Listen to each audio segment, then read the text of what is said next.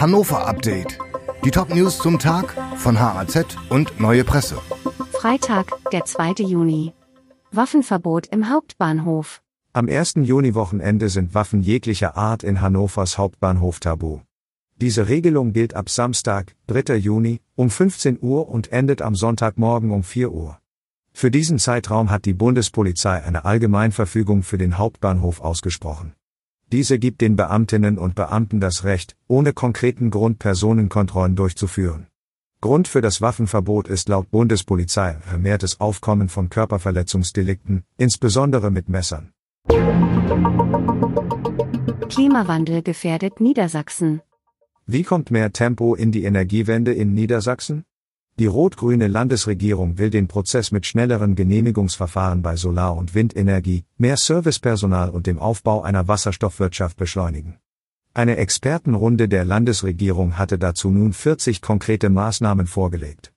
Umweltminister Christian Mayer fordert aber auch mehr Unterstützung vom Bund. Es könne nicht sein, dass Niedersachsen auf Kosten für Infrastrukturprojekte sitzen bleibe, von denen auch andere Bundesländer profitieren zumal man als Küsten- und Agrarland noch stärker von den Folgen der Klimaerwärmung betroffen sei als andere.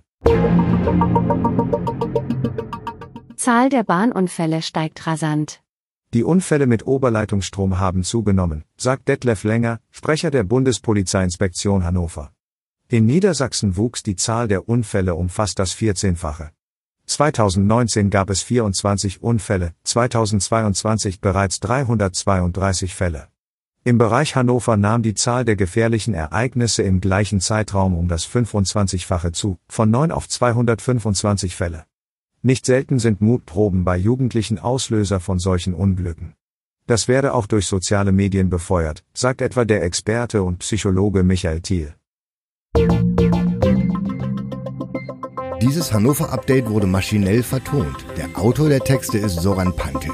Alle weiteren Ereignisse und Entwicklungen zum Tag ständig aktuell unter haz.de und neuepresse.de.